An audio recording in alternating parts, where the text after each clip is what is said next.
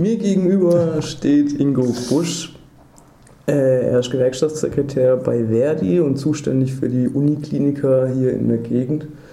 Äh, letzte Woche war wieder ein Warnstreik in Heidelberg und Ulm. Die Freiburger sind da hingefahren und am Freitag kam es dann zu weiteren Verhandlungen mit der Uniklinikleitung. Jetzt ist die Frage, was ist dabei rausgekommen? Was für Schlüsse zieht ihr? Ja, also der Streiktag war sehr erfolgreich, weil es auch gelungen ist, das Ganze massiv auszuweiten auf alle vier Standorte. Es gibt ja vier Unikliniken in Baden-Württemberg, die davon betroffen sind. Und auch, also sowohl von, dass an allen vier Standorten was gelaufen ist, als auch von der Anzahl der Streikenden. Insofern war das auch deutlich zu spüren bei den Verhandlungen, dass die Arbeitgeber auch noch unter dem Eindruck des Streikes standen. Dass sie haben ihr Angebot ein bisschen verbessert mhm. in die Richtung, dass sie für einige Bereiche Regelbesetzungen angeboten haben und auch ein Ausfallmanagement, was sie aber noch nicht näher konkretisiert haben.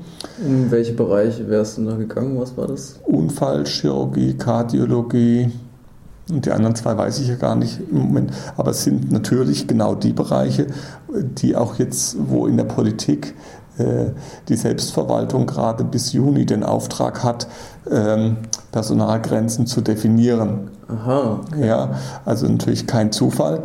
Ähm, also das reicht uns natürlich noch lange nicht, weil wir wollen natürlich äh, was für alle Bereiche und wir wollen auch nicht das, was dann vielleicht im Gesetz steht, sondern wir wollen natürlich mehr und was besser regeln für die Beschäftigten. Aber ähm, immerhin ist ein bisschen Bewegung da, muss man sagen. Und jetzt ähm, ist, gibt es so einen Rückkopplungsprozess mit den Beschäftigten. Wir sprechen mit den Teamdelegierten äh, in Freiburg zum Beispiel morgen am Mittwoch, den 31. Und dann werden wir das wieder zusammentragen und dann unsere Strategie jetzt neu ausrichten. Ähm, und am 23. Februar sind dann die nächsten Verhandlungen mit dem Arbeitgeber, auf die wir uns gut vorbereiten wollen. Okay, das sind ja fast noch drei Wochen hin bis zu den nächsten Verhandlungen. Das ist jetzt erstmal lange, aber oder relativ lange. Aber wir müssen halt jetzt auch nochmal überlegen, ähm, dass wir wirklich nochmal dann auch mit den Beschäftigten zusammen äh, diese unsere zentralen Forderungen, Mindestbesetzungen und Konsequenzenmanagement ein bisschen unterfüttern, konkretisieren, um dann auch ein bisschen Bewegung in die Verhandlungen zu kriegen.